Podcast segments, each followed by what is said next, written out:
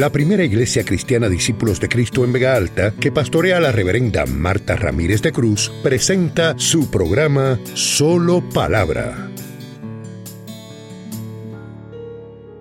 Yo quiero compartir con ustedes hoy el capítulo 4 de Esther. El libro de Esther está en el Antiguo Testamento.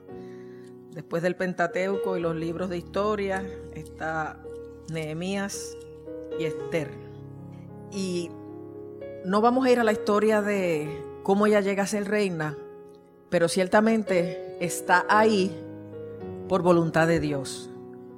Cuando es destituida la reina anterior, se le aconseja al rey que vaya por todas las provincias que componían su reino y que buscara las muchachas más hermosas para de entre todas ellas escoger una que fuera reina. Así que eso fue un concurso de Miss Universe. que se creen que luego se lo inventaron aquí hace par de décadas. No, eso fue en Persia por allá, siglos antes. La cosa es que si uno piensa en eso, uno se da cuenta, porque no creo que hubieran preguntas como ahora que también tratan de medir de alguna manera el, el coeficiente intelectual. Todo se basaba en su apariencia. Lo otro es que tampoco, además de no medir su inteligencia, se medía tampoco su disposición, su voluntad. Hoy día yo me imagino que las que van a esos concursos saben lo que cuesta, lo que representa, lo que compone, y allí están. Que déjeme decirle, no es fácil llegar. Pero en el caso de Esther no tenía nada que ver con que ella quisiera o no quisiera, que se cree que no quería.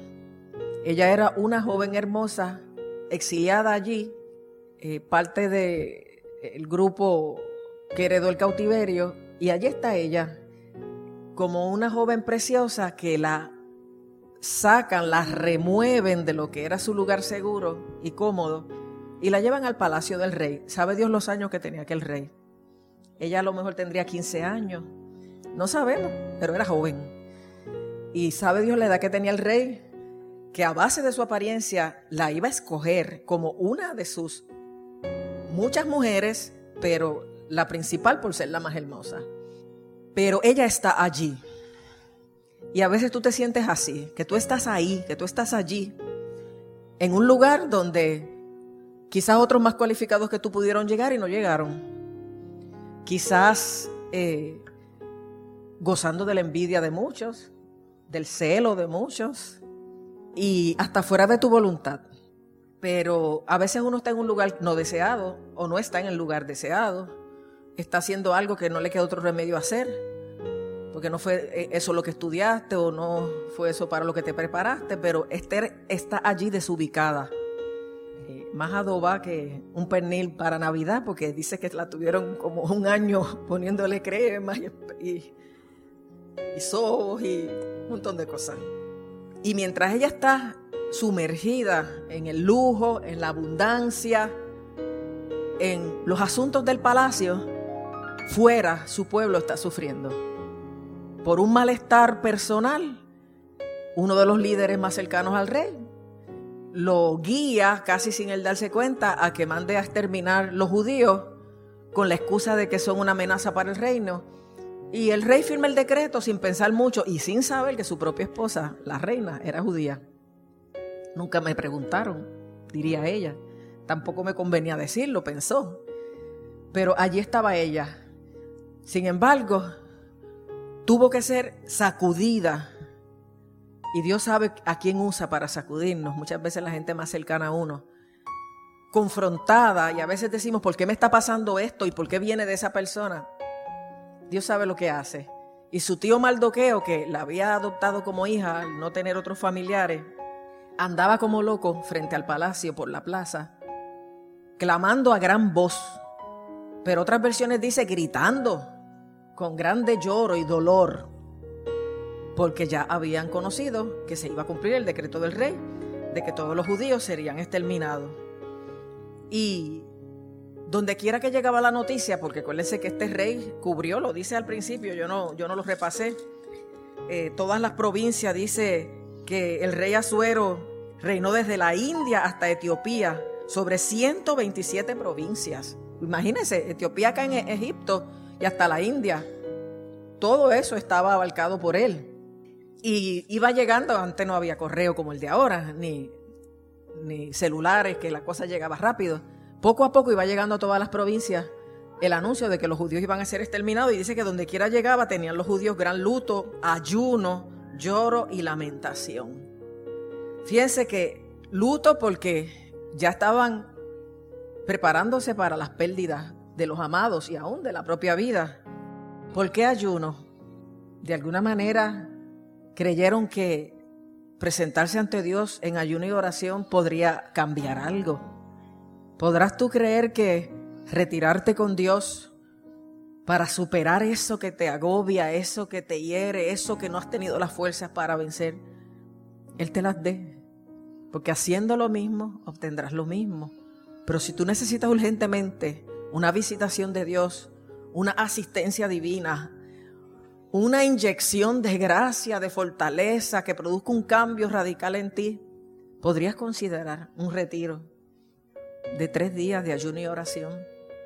Y podrías descubrir lo que Dios es capaz de hacer cuando nos desconectamos de todo y nos conectamos a Él. Aleluya. Así que Maldoqueo y los judíos no se conformaron con llorar, ni con vestirse de silicio, como dice ahí, ropas ásperas, sino que también, además de llorar y lamentarse, ayunaron. Se abstuvieron. Mira, si me van a matar, yo me como todo lo que no me he podido comer hasta aquí. Y ellos decidieron orar y ayunar y abstenerse de cualquier cosa que pudiera producir satisfacción porque lo que necesitaban era la intervención divina. Y eso es lo que tú tienes que entender en esta mañana. Tú lo que necesitas es una intervención divina. Tú lo que necesitas es desconectarte de todo, perder la esperanza de cualquiera donde la hayas puesto y confiar que tu socorro viene de Jehová, que hizo los cielos y la tierra. Bendito y alabado sea su nombre. Y vinieron las doncellas de Esther y sus sirvientes y le dijeron que su tío Maldoqueo andaba como un loco por allí gritando y llorando, con sus vestidos rasgados. ¿Y saben qué hizo Esther? Ni lenta ni perezoso le mandó ropas para mudar sus vestidos. Maldoqueo no necesitaba otra ropa. Como nosotros tenemos que entender que mucha gente que está en el mundo no necesita exactamente, aunque es parte de lo que tenemos que suplir, un plato de comida, una comprita o dos o tres mudas de ropa que consigamos en el almacén en Coasi. La gente necesita para su dolor, para su corazón, para su angustia, algo más que vestiduras y comida. Y eso fue lo que no entendió Esther de primera mano. Le envió buenas ropas para que se quitara las ropas que había desgarrado y, el silicio que se había puesto y ceniza sobre él. Todos esos eran señales de esa cultura para demostrar el duelo, el, el dolor, la amargura. Y Maldoqueo le dijo a el enviado que luego Esther escogió a alguien especial, ve y pregúntale a Maldoqueo qué le pasa. Porque su, tipo, su tío siempre ha sido, había sido un hombre cuerdo, un hombre centrado, un hombre hasta asesor de ella y del rey. Y de momento está como un desquiciado por ahí, hermano. Preocúpese cuando usted ve a alguien que sabe que es una persona de bien, una persona fiel, una persona consagrada, fuera de sí. Porque a cualquiera nos puede pasar. Y trate de averiguar qué pasa. No juzgue, no comente, mira cómo está esta, mira cómo está aquel. Trate de averiguar y eso fue lo que hizo Esther. Mandó un sirviente especial y le dijo, pregúntale a Maldoqueo qué es lo que pasa, cómo es que él ha llegado a estar en ese estado. Y Maldoqueo le contestó todo lo que había acontecido. Maldoqueo le dijo a este guardia la plata, o sea, las riquezas que había abonado Amán el del truco este, a los tesoros del rey para que el rey se diera a la exterminación de los judíos. cualquier parecido a la corrupción política moderna es pura coincidencia. Fíjense cómo los que tienen le dan a los que tenían ya bastante para desposeer y destruir a los que no tienen o a los que tienen poco. Porque ese es el problema. En Puerto Rico aparece mucho dinero, pero se van en los contratos millonarios, en los asesores, por un roto que, después no se ve ni se traduce en servicios ni en beneficios para el país. Y no estamos hablando de política, Estamos hablando de, de corrupción del corazón. Porque que yo no me duela por la desgracia de mi país, de gente buena y sencilla, con ciudadanos míos, quitándoles el retiro, quitándoles beneficios, reduciéndoles salarios, reduciendo un montón de cosas. Mientras yo me lucro, mientras yo sigo atesorando para mí, eso para mí es algo inconcebible. Y Amán le dio mucha riqueza. En otra traducción dice que eran como 30.500 medidas de plata. Bueno, era un número exorbitante. Pero logró lo que él quería, porque tenía conexión con el rey, tenía influencia. Inclusive pudo manipular al rey, aunque el rey no estuvo del todo consciente de lo que estaba haciendo, porque los argumentos que se usaron no eran los correctos, porque las medias verdades son la madre de la mayoría de las desgracias. Porque él inculpó a los judíos de unas cosas que no eran ciertas. Y por eso nosotros tenemos que asumir postura. Y Esther fue confrontada para asumir postura. Estás linda, nena, estás en el lujo, estás en la abundancia. Yo sé que te va muy bien, pero de tu puerta para afuera está pasando otra cosa. Porque muchos de nosotros no nos tendríamos que preocupar. Tenemos el retiro seguro, o tenemos un salario seguro, o tenemos abundancia. Tenemos unas cosas, se nos daña un carro, tenemos otro. Pero, ¿y los demás? ¿Y tus hermanos? ¿Y tus compueblanos? ¿Y tus, inclusive tus familiares? Padeciendo necesidad mientras tú guardas, mientras tú te enajenas y te quedas indiferente por lo que le pueda estar pasando a tu hermano, a tu vecino, a tu compañero de trabajo. Y este hombre le, llevó el mensaje de lo que dijo Maldoqueo, le dio la noticia de todo el dinero que había dado Amán al rey para la destrucción de los judíos. Y también le dio copia del decreto que había sido dado para que todos tuvieran conocimiento del mismo, a fin de que le mostrasen a Esther y se lo declarase y le encargase que fuera ante el rey a suplicarle y a interceder delante de él por su pueblo. ¿Sabes? Tú no estás ahí solamente para disfrutar una posición, unos beneficios, una abundancia. Si tú estás en conocimiento de lo que está pasando, que atropella a tu semejante, tú tienes que aprovechar para interceder por tu pueblo. Porque cuando Maldoqueo le dice por su pueblo, le está hablando el pueblo de ella, que es también el pueblo de él, el pueblo judío. O sea, ¿cómo es que es tu pueblo? Y nosotros no nos metemos. A veces la gente me dice, es que ya a los 10 minutos, 15, ya yo no sé por qué orar. Oye, cógete agencia a agencia, senador a senador, servidor a servidor, pastor a pastor, hermano cristiano, y tú vas a ver que no te va a dar las 24 horas aunque te quedaras todas ellas orando. No podemos estar enajenados ni de lo que se está pasando, ni del poder que hay en la oración y en la intercesión cuando nosotros nos unimos a favor de algo. Usted no sabe la intercesión que yo tengo de acuerdo con algunos de ustedes orando por diferentes cosas. Y cómo vemos la obra de Dios a través de esa intercesión poniéndonos de acuerdo. Pero son cosas privadas que no se pueden contar. Pero Dios las sabe y las responde. Aleluya y nos muestra más allá de lo que nosotros habíamos anticipado, porque por eso Él dice, clama a mí y yo te responderé. Y te mostraré, eso es lo que me gusta. Yo no solo te respondo, te muestra, muestro lo que tú no veías, cosas grandes y ocultas que tú no sabes. Dios te entrega estrategias, te entrega sabiduría, te da gracia, te da poder para tú hacer lo que antes de clamar no podías hacer, no sabías hacer, aleluya.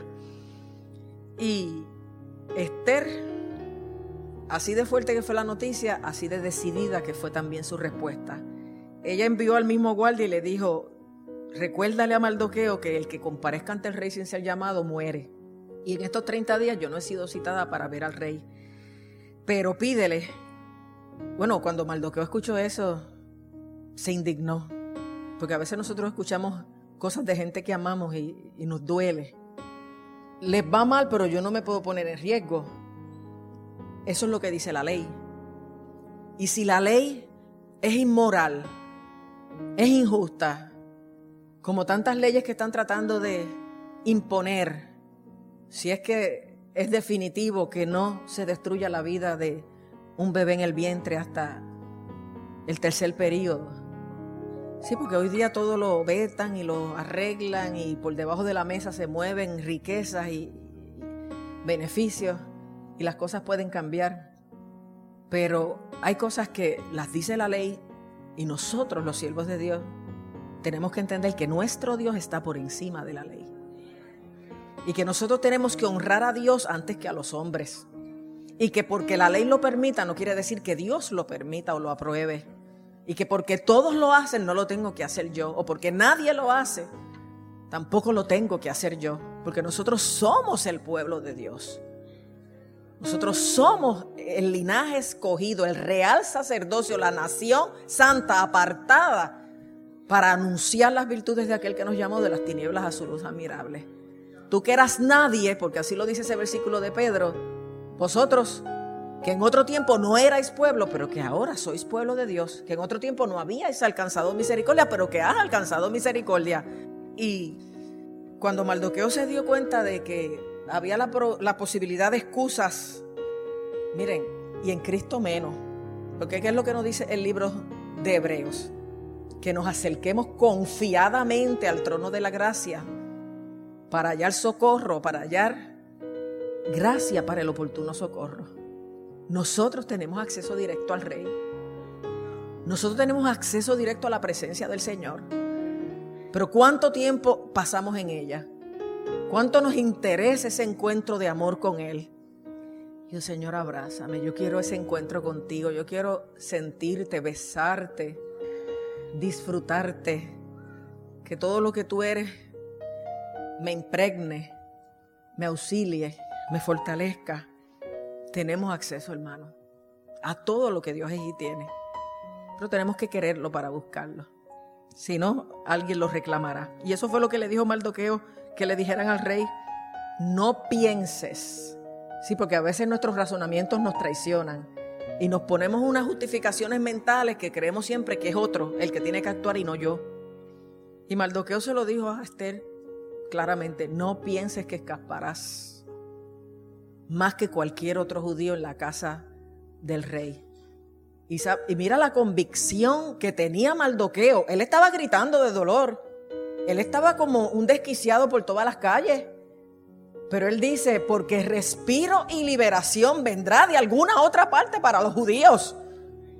O sea, él estaba dolido, él estaba desesperado, él estaba en angustia, pero estaba en ayuno y estaba en fe. Nos van a liquidar, nos quieren sacar del medio como quieren sacar la iglesia de este país. Pero Maldoqueo afirmó, respiro y liberación vendrá de alguna otra parte para los judíos. Y tú y la casa de tu padre pereceréis.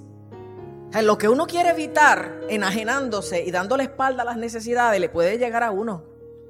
Pero como Dios es fiel, el que está en angustia, pero sobre sus pies, creyéndole, proclamando esa fidelidad de Dios, ciertamente verá la respuesta a su confianza y a su oración. Respiro y liberación vendrá de alguna otra parte para los judíos. Ellos sabían que esa parte no era una parte, era una persona, era Dios. Respiro, o sea, tú estás asfixiado, tú tienes un asma espiritual que no te deja disfrutar tu relación con Dios. Respiro y liberación. algo te está oprimiendo. Algo te está imposibilitando, algo no te deja avanzar, algo no te deja crecer, algo te ha detenido en el camino. Pero aunque quieren acabar contigo, ese que tiene ya casi la garrota encima dice, respiro y liberación vendrá de alguna otra parte para los judíos. él sabe que es pueblo de Dios. Él sabe las circunstancias que está, pero sabe también que su Dios no desampara. Su Dios siempre encuentra maneras de alcanzar, de bendecir, de abrir puertas, de resolver. Dígame, créalo que así es. Pero la confrontación mayor está en esa frase que dice, y quién sabe si para esta hora has llegado al reino. ¿Cuál es la hora que está viviendo Puerto Rico? ¿Cuál es el momento no político, económico, social, moral, emocional, espiritual que está viviendo nuestro país. Y nosotros no nacimos en otra generación. Nosotros estamos siendo la generación y la sociedad que está enfrentando lo que está pasando, no nuestros anteriores ni los que vienen detrás. Para esta hora Dios nos, nos ha puesto en el reino. Hermano, en el reino de Dios. Aleluya. Nosotros tenemos que enfrentar esta hora. Nosotros tenemos que ser los que manejemos las amenazas y los intentos de destrucción que está viniendo contra la ejecución de la iglesia, contra el trabajo que la iglesia normalmente hace. Sí, porque la iglesia es buena para rehabilitar adictos, para alimentar en huracanes, para hacer un montón de otras cosas. Pero la iglesia también es buena para levantar su voz, su voz profética y proclamar las verdades. Hay que asumir postura. Hay que hablar, hay que protestar, hay que unirse al desvalido, hay que hacer fuerza con los que están siendo oprimidos. Respiro y liberación vendrá de alguna otra parte. Y si esa parte somos nosotros la iglesia, que tenemos que estar mano a mano con el perdido, con el caído, con el abusado, con el anciano, con el niño. Pero no queremos asumir riesgo porque eso nos puede perjudicar en nuestro trabajo o me puede perjudicar en la denominación. Por encima de toda institución humana está Dios. Y nuestra lealtad primera es a Él. Porque si no, Dios va a enviar ayuda por su compromiso que tiene con el débil, con el huérfano, con la viuda, con el pobre. Y a lo mejor nosotros caemos en la racha de, de muerte o de aniquilación por ser insensibles, por no tener compasión, por disfrutarnos todo este banquete que Dios nos da constantemente y olvidarnos de que hay gente que no sabe ni que Jesucristo lo ama, que no sabe que Dios es un Dios de oportunidades, que no sabe que aunque esté, cuán caído esté, como dijo un predicador el, viernes, Dios es el Dios de Abraham, de Isaac y de Jacob. Y ese predicador decía, no de Israel, acuérdense que a Jacob le cambiaron la vida y le cambiaron el nombre, pero históricamente Dios se revela como el Dios de Abraham, Isaac y Jacob, porque Dios es Dios de los Jacob antes de que cambien, antes de que sean vencedores, cuando todavía están en su condición anterior, cuando todavía su nombre quiere decir tramposo.